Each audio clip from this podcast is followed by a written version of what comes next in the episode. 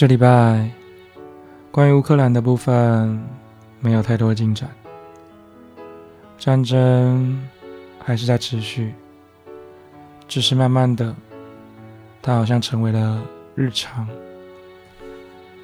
这当然是一个不好的现象，但想想也是如此。本来不管怎么严重的事。人都会慢慢习惯，无论是天灾或是人祸，就如九二一、三幺幺、疫情这些。而说到疫情，目前台湾也是开始采用所谓的共存的方式来面对，确实。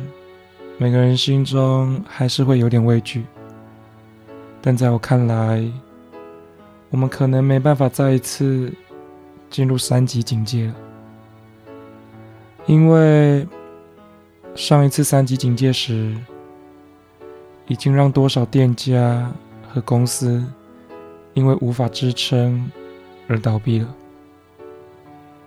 当然，这不是只有那些店家。和公司的事而已，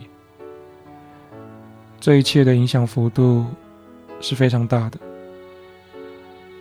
会包含了失业、购买力，进而导致经济出现状况。但不管如何，我相信每个人都已经在自己的岗位上尽力了，所以。让我们将谩骂转换成处理危机，一起度过吧。